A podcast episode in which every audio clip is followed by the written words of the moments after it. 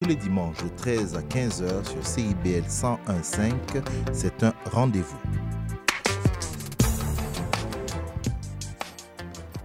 CIBL.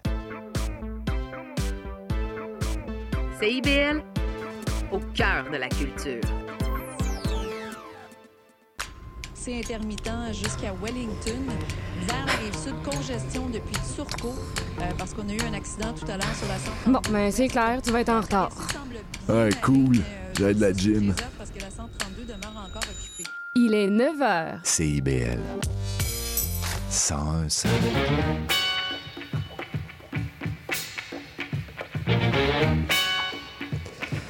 Bonjour à tous et bienvenue à votre émission quotidienne Les Aurores Montréal en mode estival.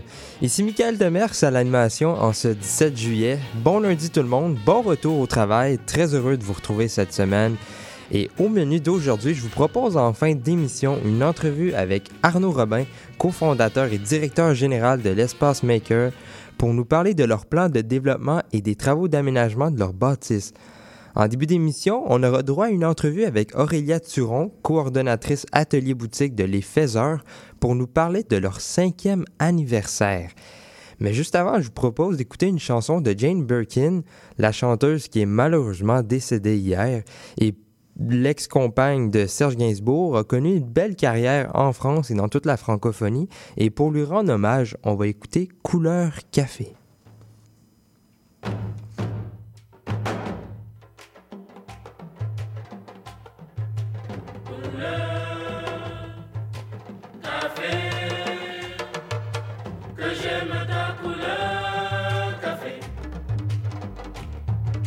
J'aime ta couleur café, tes cheveux café, ta gorge café. J'aime quand pour moi tu danses, alors j'entends murmurer tous tes bracelets, jolis bracelets.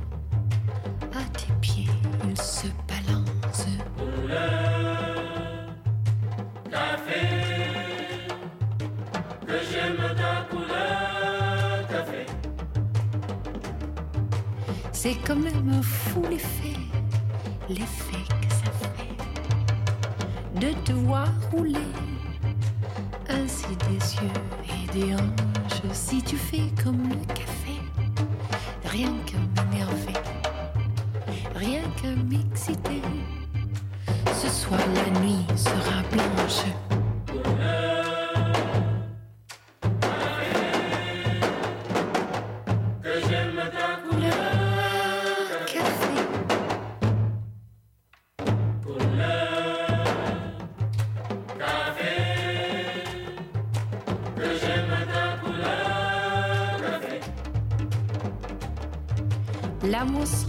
嗯是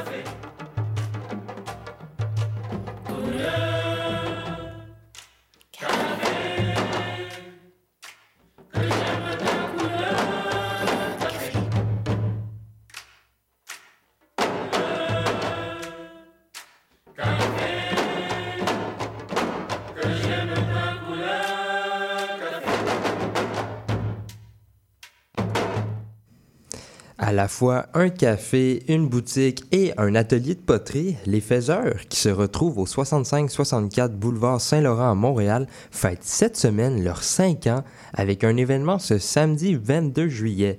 J'ai maintenant en studio Aurélia Turon, coordonnatrice atelier boutique de Faiseurs, pour venir nous parler de cet anniversaire. Salut Madame Turon. Allô? Et d'abord, je l'ai présenté brièvement au départ, mais pouvez-vous m'en dire plus sur Les Faiseurs? Bien sûr. Alors, comme tu l'as dit, ça a ouvert en 2018 au 65-64 Saint-Laurent, donc en plein cœur euh, de la Mhm. petite Italie.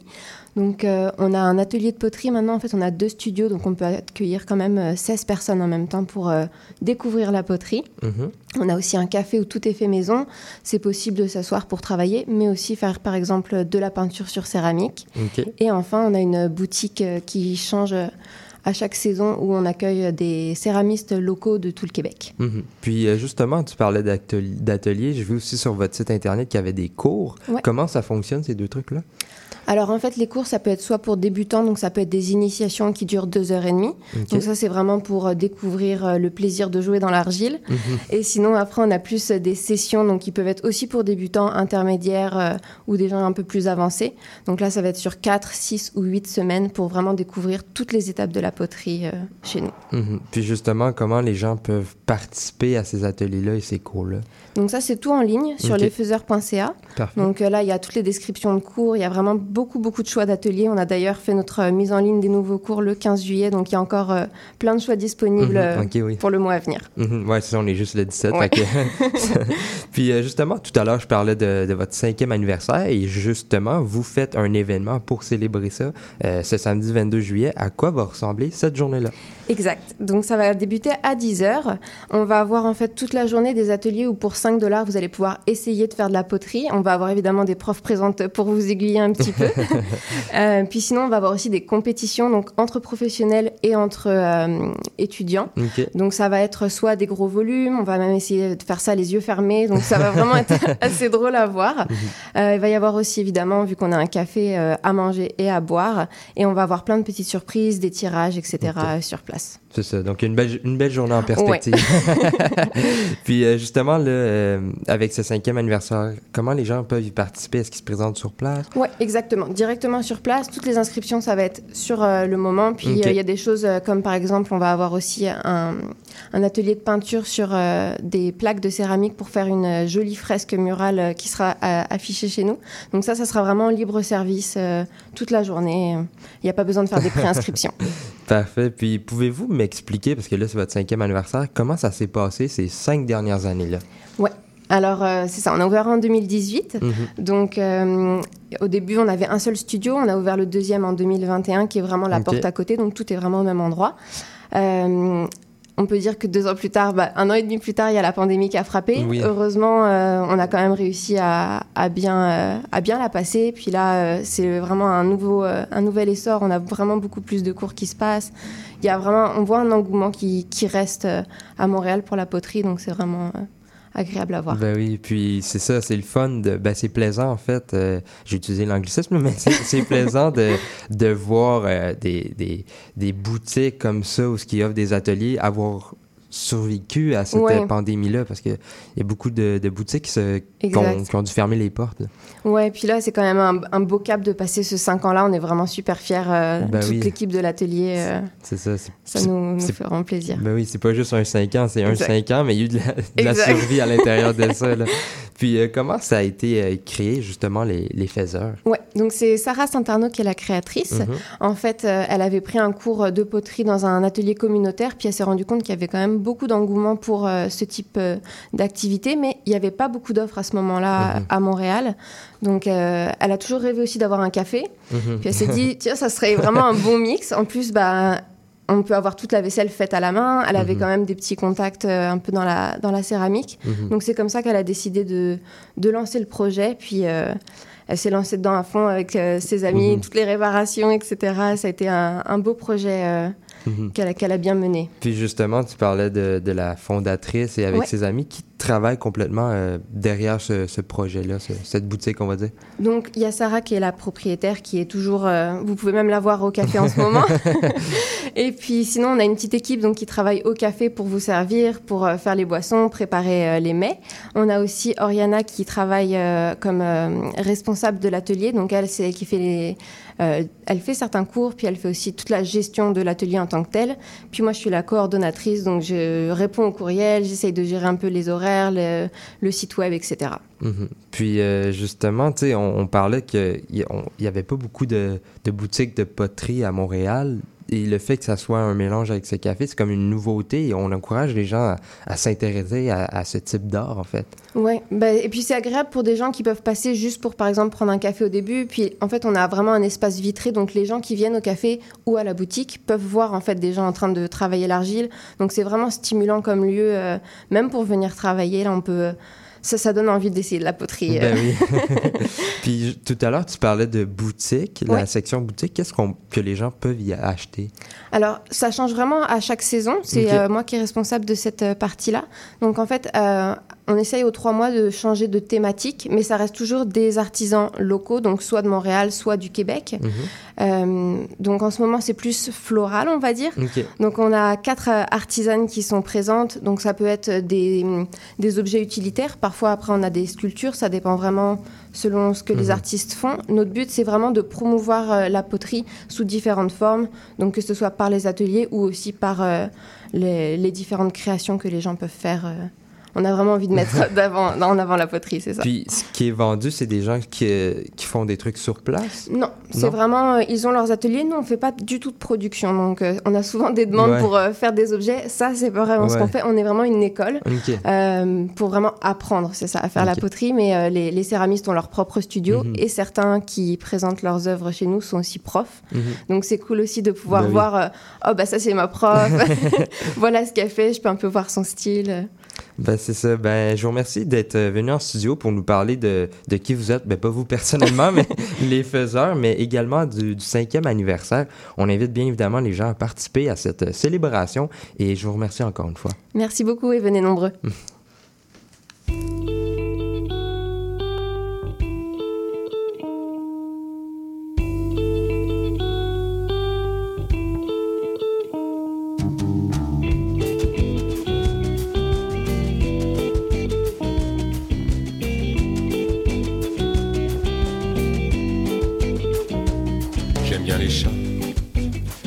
je préférais les oiseaux. Parce que les chats ça miaule et les oiseaux ça vole.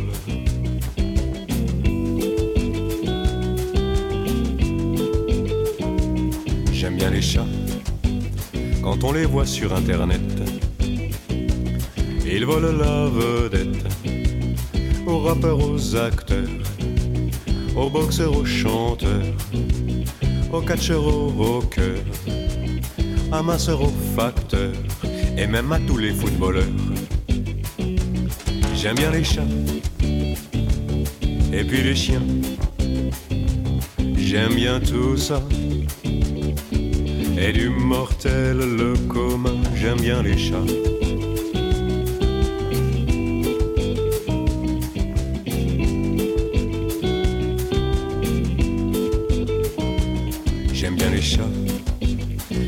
J'aime bien aussi les chiens.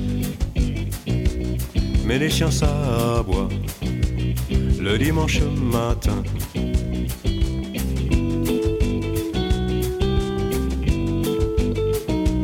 J'aime bien les chats, mais quand ils ne sont pas chez moi, répandant les déchets sur les moquettes et les parquets, faisant leur manucure sur vos fauteuils et vos tentures.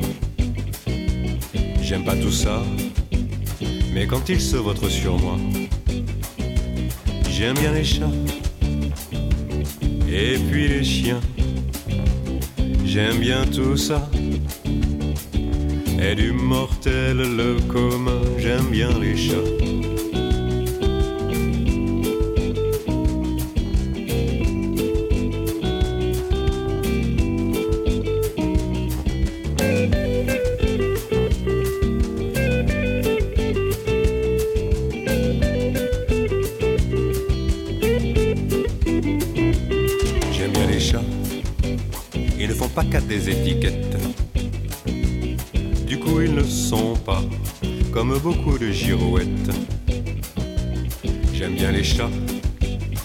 Je n'aime pas les chagrins.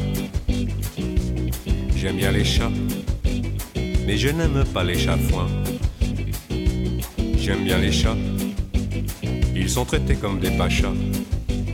Mais contradictoire est cela, car on est chat ou on ne l'est pas. Car on est chat ou on ne l'est pas. car on est chat ou on ne l'est pas.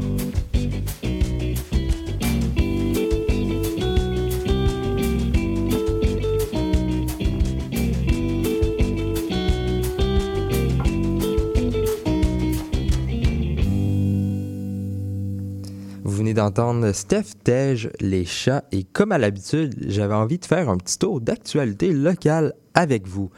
Et d'abord, l'arrondissement de Verdun a annoncé une bonification et une sécurisation du projet de bande cyclable sur la rue de Verdun entre la rue Godin et le boulevard Henri Duhamel, donc sur une distance d'environ euh, 3 km.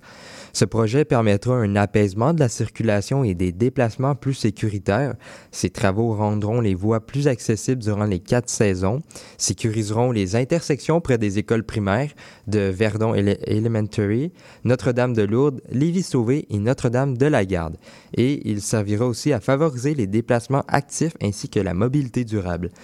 Les travaux, qui devraient durer six mois, commenceront au mois euh, d'août 2023 et se termineront par contre à l'été 2024 puisqu'une pause hivernale est prévue.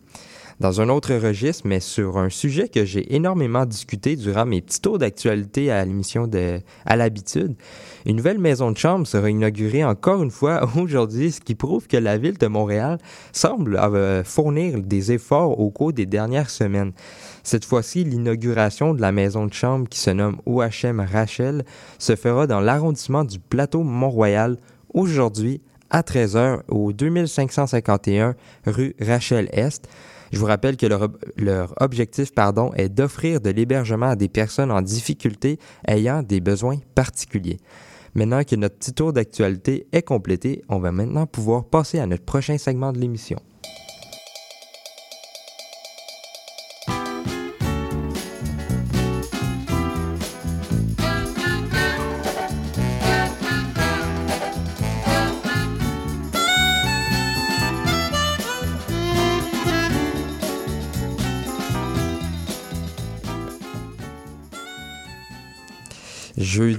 20 juillet, l'Espace Maker organise une grande soirée d'information publique durant laquelle ils présenteront l'avancement et les nouvelles concernant le plan de développement. J'ai maintenant en studio Arnaud Robin, cofondateur et directeur général de l'organisme. Bonjour, Monsieur Robin. Hum, bonjour, Michael. Puis avant toute chose, je voulais que vous nous expliquiez, pour ceux qui connaissent pas, c'est quoi l'Espace Maker? C'est une question complexe en très peu de mots. Euh, L'Espace Maker, c'est un projet qu'on a cofondé il y a pratiquement cinq ans. On ne fait pas encore tout ça. C'est un atelier communautaire euh, basé dans le centre-sud, donc dans le secteur est de Ville-Marie. C'est un atelier de 15 000 pieds carrés qui réunit une panoplie de disciplines en usage commun. Donc, Mhm. euh, il y a en ce moment 220 membres environ qui se partagent une douzaine d'ateliers. Ateliers bois, métal, sérigraphie, couture, électronique. Ok, je, je vais en passer beaucoup. Euh, puis il y a aussi des artistes et artisans qui établissent leur pratique professionnelle ou amateur. Donc, Mhm. euh, ça, ça touche beaucoup de disciplines puis Mhm. beaucoup de monde, ouais. Ben, c'est quoi votre objectif euh, pour l'Espace Maker? Mais à la base, l'objectif était de mutualiser des ressources puis d'en faire un lieu qui est le plus abordable pour des artistes et artisans. Puis aussi euh, pour démocratiser le savoir-faire technique, donc Mhm. d'avoir des formations courantes qui permettent à des gens qui ont jamais touché une matière de pouvoir ben, se familiariser puis peut-être développer une autre sensibilité par rapport à la matérialité. Mhm. Euh, on, dans, dans cet objectif-là, il y a un pour les, les professionnels, ben, leur fardeau immobilier, donc ça leur coûte moins cher, Mhm. louer des ateliers puis produire, donc peut-être plus de liberté de création. Ok. Puis d'autre part, ben pour les gens euh, qui sont amateurs, de venir euh, travailler la, mat- la matière, ça permet potentiellement de changer nos sensibilités par rapport Mhm. euh, à l'objet, à la manière qu'on consomme, etc. Fait que je cache pas qu'il y a beaucoup beaucoup de retombées idéologiques et, et pratiques dans le projet de l'espace maker. Mhm. Puis, euh, tu sais, j'en ai parlé tout à l'heure, ce plan de développement. Vous Mhm. travaillez là-dessus depuis un certain moment. Est-ce Mhm. que vous pouvez nous expliquer c'est quoi justement ce plan-là? Ben heureusement, on vient d'avoir une superbe nouvelle. C'est un peu pour ça qu'on on fait un événement jeudi prochain, Mhm. Ouais, un pour le célébrer parce que c'est beaucoup de bidou. Euh, donc la ville de Montréal, en association avec le ministère de la Culture et des Communications, nous a- nous offre euh, une subvention majeure de plusieurs millions pour activer le projet de développement, donc d'agrandissement du lieu. En ce moment, on occupe la moitié d'un bâtiment de 30 000 pieds carrés plus plus plus. Puis euh, l'objectif serait de pratiquement doubler notre occupation actuelle. Fait qu'en ce moment, on en occupe la moitié, ce serait 10 000 pieds carrés de plus. Puis c'est sûr que quand on réfléchit à un- un- une, une subvention de cette, de cette taille-là, de cette importance-là, ben on se pose la question est-ce que ça vaudrait pas la peine d'immobiliser le bâtiment? Est-ce qu'on qu'on pourrait en devenir propriétaire et de, Mhm. et de et de ce fait pérenniser notre mission, puis l'impact pour notre quartier? Parce que je pense qu'un atelier comme celui-là a euh, des retombées positives et pour les citoyens citoyennes autant que pour les artistes qui l'habitent. Ouais. OK. Puis justement, c'est quoi ces changements-là? Pourquoi les avoir faits? C'est quoi l'objectif, on va dire, derrière tout ça? Ben, je pense que en ce moment, on, on est, on a établi la phase A, donc on a l'occupation partielle du bâtiment, qui nous a permis de prouver l'autonomie financière du projet. Donc ça, c'est arrivé l'année passée. Euh, très bonne nouvelle, c'est-à-dire que malgré une pandémie, on reste solidaire, puis le Mhm. projet a continué à croître. Puis, ben, à l'étape où on est rendu, c'est ça. Quand je parle de pérennisation, d'immobilisation, ça nous semble être la prochaine chose à faire pour nous assurer que toute l'énergie qu'on y a mis euh, soit pérenne. Et euh, dans l'énergie qu'on y a mis, c'est aussi un gros euh, un, grand chapitre, tout ce projet-là est, basé sur l'autogestion de plusieurs comités. Donc, tout le monde est volontaire, ou pratiquement. Euh, et puis, les volontaires activent autant les ateliers, leurs fonctions, les formations. Donc, c'est un, pour moi, c'est un moteur social, c'est un moteur de quartier.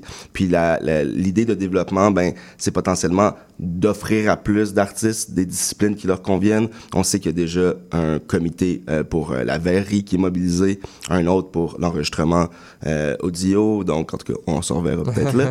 Mais en gros, c'est de peut-être répondre à plus de disciplines, puis d'en faire vraiment un, un lieu de rencontre euh, communautaire, social et artistique. Mhm. Puis justement, si vous organisez une soirée ce jeudi, c'est qu'il y a eu des nouveautés, comme, comme tu as dit, des, des bonnes nouvelles. Exact, exact. Puis euh, qu'est-ce qui va être annoncé lors de cette soirée d'information? Mais je pense qu'à cette étape-ci, on, on, ex- on souhaite expliquer au plus grand nombre de gens qui sont intéressés là où on en est, c'est-à-dire comment euh, comment la ville nous fait confiance, en, comme je dis avec le ministère de la Culture, comment ils font confiance pour administrer ces sous-là. Euh, donc ça, c'est l'étape qui s'en vient, mais aussi se proposer euh, d'utiliser les 5 millions qui nous sont qui nous sont offerts comme levier pour acheter le bâtiment. Et puis et puis là. Euh, ça invite la mobilisation puis la question de comment on va réussir à faire euh, ce grand projet-là. Donc cette semaine, on explique le point actuel et aussi euh, les prochaines étapes si on souhaite pérenniser le lieu. Mhm. Donc, on va dire que, en quelque sorte, dis-moi si je me trompe, mais l'objectif est comme pas d'acquérir le, le- le Ouais, ouais. bâtiment, là. Oui, oui. Le, le- le- on est dans négociation avec le propriétaire depuis Mhm. plusieurs années qui est très, très, euh, qui est solidaire puis euh, très très aidant dans notre projet. OK. Fait que quand je nomme tout ça, c'est aussi OK, c'est bien beau, on va l'acheter, parfait, on a un, un immeuble qui nous appartient dorénavant, ça change selon nous la, nature du projet, c'est-à-dire que posséder un, un bâtiment, euh, c'est potentiellement le transformer puis innover avec Mhm. le bâtiment, parler de nos énergies de manière différente, l'habiter de manière différente aussi, peut-être densifier son occupation. Puis là, puis là la bonne question, qu'est-ce qu'on en fait, tu sais? Ouais. quand on s'est posé la question du euh, d'un agrandissement de 10 000 pieds carrés, mais tout le monde voulait avoir des nouvelles ressources, des nouvelles techniques, puis un nouveau euh, prétexte pour se rencontrer en bout de ligne, selon moi. Fait que si on se dit ben triplons-le parce qu'il y a encore plus d'espace, ben qu'est-ce qu'on en fera? Fait que je pense que c'est le temps de mettre la table sur les grands projets qui pourraient euh, qui pourraient habiter dans le dans l'espace maker dans les prochaines étapes. Mhm. Puis, euh, on parlait de cette soirée-là. Outre que la partie information, il va y avoir quoi d'autre euh, cette soirée-là? Puis, qui est invité aussi? Ben, tout le monde est invité déjà. Euh, L'objectif, c'est que ce soit le plus ouvert possible, puis d'avoir le plus de perspectives, puis d'intention. Donc, euh, première chose, un, on va célébrer, parce que Mhm. c'est ce qu'on fait très bien tout le temps. Euh, donc, il y aura une célébration, c'est sûr. euh, petit breuvage et tout. Euh, Peut-être la poutine, on a l'habitude d'en faire nous-mêmes. Euh, fait qu'il y a ça, fait qu'il y aura juste une soirée d'information, mais après ça, une discussion. Ce qu'on veut Mhm. surtout, c'est, une assemblée publique. Ouais. Euh, on veut pas prendre toute la parole. On a déjà parlé de ce projet-là aux gens qui sont proches, peut-être moins à ceux qui n'en ont jamais entendu parler, qui savent pas Mhm. encore ce qu'est l'espace maker. Fait qu'il y aura euh, d'entrée en matière juste une explication du lieu, puis euh, puis après ça une discussion sur qu'est-ce qu'on en fait. Fait que ça va se transformer rapidement en discussion de, de, de quartier, puis euh, puis de, de- de petits Mm. villages. Puis, une discussion plus euh, pour savoir, on va dire, l'opinion un peu des gens aussi. Exactement. C'est sûr qu'avec des projets comme ça, il y a des gens qui y sont. là. Comme je disais, on est déjà en ce moment à 220 membres environ. Mhm. Fait que c'est sûr qu'il y a des changements à, à envisager.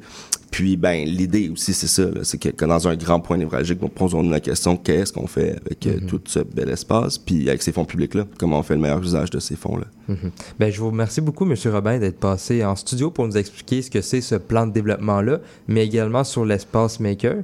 J'invite les gens à aller sur votre site web, l'espacemaker.com, pour en apprendre plus sur ces deux sujets-là. On, on invite également les gens à participer à votre événement cette soirée-là. Je vous remercie encore, M. Robin. Merci, Michael. On se voit jeudi. Oui. Nice.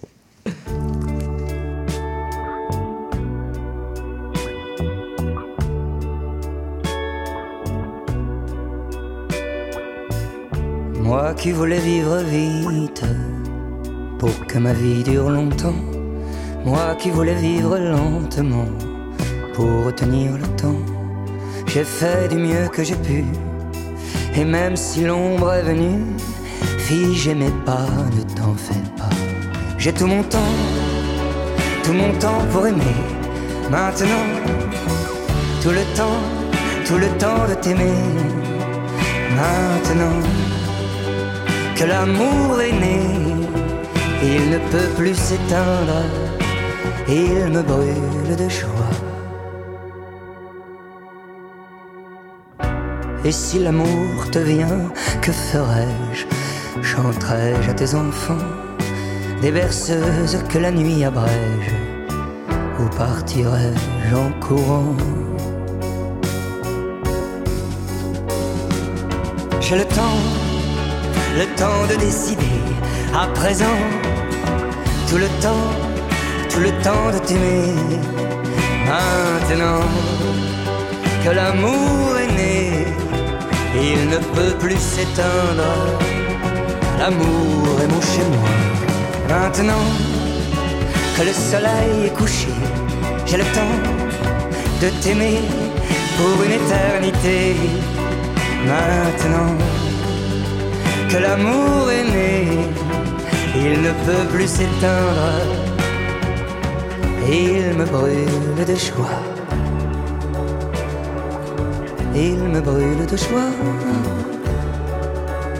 L'amour est mon chez moi.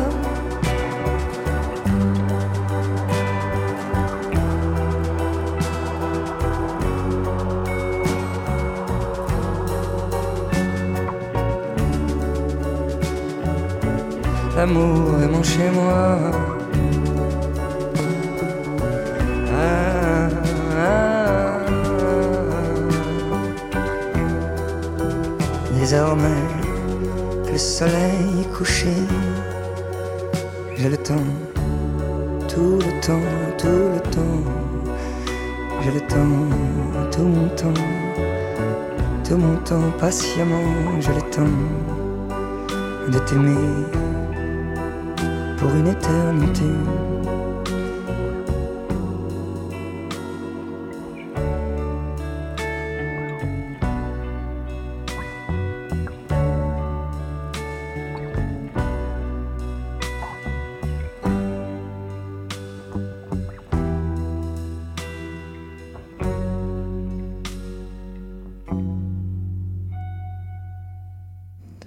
D'entendre Feu Chatterton, J'ai tout mon temps et l'émission d'aujourd'hui tire malheureusement déjà à sa fin. Mais je tiens à remercier quand même les gens qui sont passés au micro aujourd'hui. Aurélia Turon de l'Éphésaire et Arnaud Robin de l'Espace Maker. Je tiens également à remercier Maurice Bolduc à la mise en onde et au choix musical. Si vous avez manqué une partie de l'épisode ou si vous voulez réécouter un moment, vous pouvez aller sur notre site web directement cbl115.ca, Balado Québec, Apple Podcasts et Spotify, ou pour ceux qui se couchent plus tard, il y a toujours la rediffusion à 1h du matin. Je vous propose aussi d'aller aimer notre page Facebook Les Aurores Montréal ou notre page Facebook CIBL.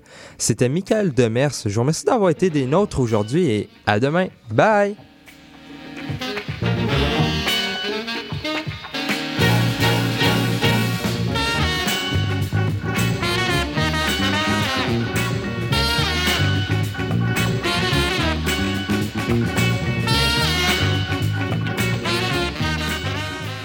Importe si vous offrez en location un condo centre-ville, un chalet ou une maison ancestrale, au Québec, peu importe l'hébergement touristique de courte durée offert, le numéro, c'est obligatoire. Assurez-vous d'obtenir un numéro d'enregistrement, de l'indiquer dans toute annonce sur le web ou ailleurs et d'afficher votre certificat d'enregistrement à la vue du public. C'est la loi. Plus d'informations sur québec.ca par oblique hébergement touristique. Un message du gouvernement du Québec. Ici Maude Desbois.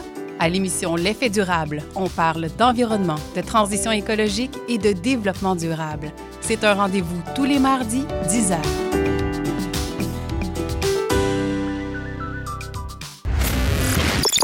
La devise qui nous soutient n'est plus Québec, je me souviens. On va hurler et déconner pour dénoncer dégénère. Dans le monde, il s'en passe des affaires. Sous le signe des moustiquaires, on a Les Trois Moustiquaires, mercredi 17h sur les ondes de CIBL.